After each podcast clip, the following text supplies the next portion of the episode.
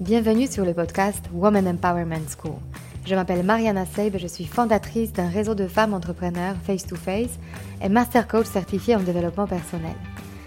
Je conçus ce podcast en pensant à toutes celles qui souhaitent accéder à leur puissance intérieure pour créer du changement dans leur vie et entreprendre les projets les plus audacieux. Ensemble, nous allons apprendre à mieux nous connaître, lever nos barrières et accéder à notre intuition féminine pour mener la vie dont nous rêvons profondément. Alors, si tu es une femme qui souhaite développer ton business et créer l'impact dont tu seras fière, ce podcast est fait pour toi. Et si après avoir écouté cet épisode, tu penses à quelqu'un qui pourra en bénéficier, n'hésite pas à le partager et à laisser un avis 5 étoiles pour augmenter sa visibilité. Alors, prête pour changer ta vie? Allez, on commence Aujourd'hui, on va parler d'un sujet essentiel pour chaque personne qui souhaite se développer, se mettre en action, arriver à ses objectifs et vivre tout simplement en harmonie entre ce que je suis et ce que je veux être. Prête pour cette nouvelle dose d'information? Avec l'épisode 2, vous avez compris l'art de se poser des questions et j'espère aussi l'art d'y répondre. Cet exercice exigeait une véritable réflexion et il a déjà pu vous ouvrir les yeux sur le simple fait que ce qui nous arrive dans la vie peut être planifié, visualisé est choisi par nous-mêmes en amont. En faisant ainsi, nous sommes dans l'énergie de choisir. C'est elle qui nous donne tout le pouvoir sur notre vie.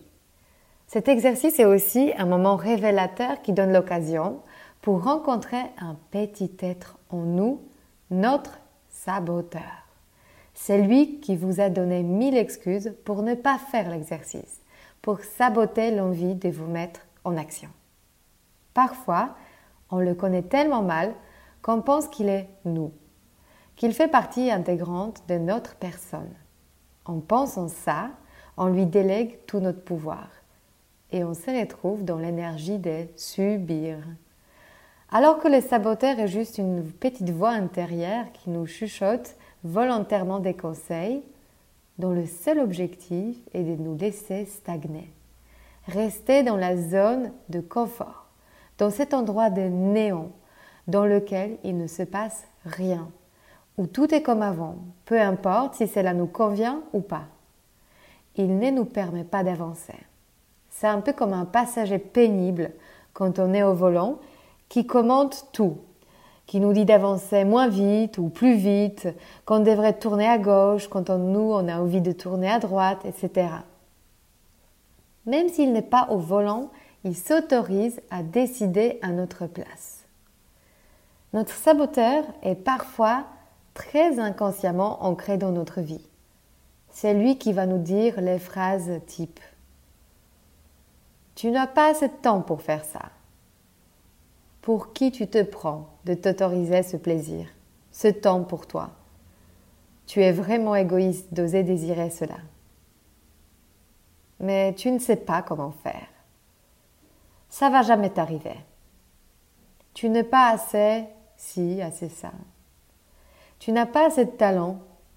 Pourquoi tu veux même essayer? Tu vas être ridicule en faisant ça. Personne n'a fait ça avant toi. Qu'est-ce que tu imagines? Ils vont bientôt découvrir à quel point tu n'es pas compétente. Est-ce que une de ces phrases résonne en toi? Tu les as probablement entendus et parfois même écoutés. Pour diminuer le rôle du saboteur et son impact sur tes futures actions, je te propose de le visualiser, de le voir comme un personnage d'un dessin animé et plus il est moche ou drôle ou caractéristique dans son physique, plus la tâche de l'imaginer sera facile et amusante. Il peut prendre forme d'un petit nain râleur, d'un chien battu, d'un vieux papy grognon, d'une sorcière maléfique, d'un petit âne qui prend tous les malheurs du monde sur son dos. Vous vous dites peut-être que je suis complètement folle de vous proposer de jouer à cela. Mais vous allez voir que ce jeu, qui peut paraître très enfantin, va nous aider à nous libérer d'une posture d'un enfant émotionnel, dans lequel nous sommes souvent emprisonnés, même en tant qu'adultes. L'enfant émotionnel est une posture dans la vie où tout ce qui nous arrive dépend des autres. Ce sont les autres qui nous rendent tristes ou heureux. Et le saboteur n'y est pas pour rien. C'est lui aussi qui va nous suggérer que c'est la faute des autres. Quand on a cette approche de dépendre émotionnellement des autres pour retrouver notre joie, on délègue à nouveau notre pouvoir et on se retrouve dans l'énergie de subir. Et si tu es une femme qui souhaite entreprendre dans ta vie et être à l'origine des projets ambitieux, il faut vite fuir de cette posture. Un vrai leader, ou plutôt leaduse en féminin, on revient à notre sujet de maladie de l'épisode 2, n'est jamais dans l'énergie de subir. Alors comment sortir de cette posture piège? Comment apprendre à devenir l'adulte émotionnel? Et plus concrètement, c'est quoi être un adulte émotionnel? C'est de prendre la responsabilité sur nos émotions et nos actions.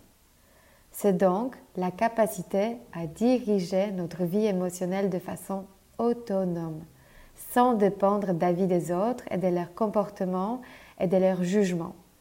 Cela ne veut pas dire ne pas communiquer ou interagir. Cela veut juste dire de ne pas prendre à cœur tout ce qu'on entend autour de nous. Et c'est juste au moment quand on a décidé qu'un conseil est bénéfique pour nous, qu'il nous pousse pour aller plus loin, quand il vient d'une personne qui nous inspire véritablement, qu'on va le faire entrer dans notre cœur. Remarquez à quel point, quand on se concentre trop sur l'extérieur, on arrête d'être à l'écoute de soi. Et donc, on s'impose certaines solutions sans vraiment le vouloir. On se laisse déconcentrer de notre but principal. On se disperse.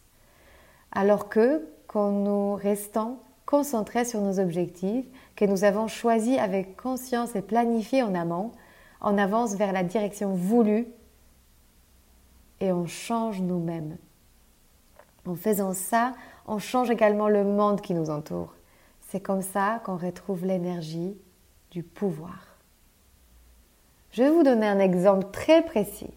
Au moment où j'ai annoncé à mon entourage que j'allais quitter mon CDI pour entreprendre, j'ai reçu tout un tas de réactions et conseils. Tu veux quitter un poste ambitieux pour rester à la maison avec tes enfants? Venant d'un de nos collaborateurs.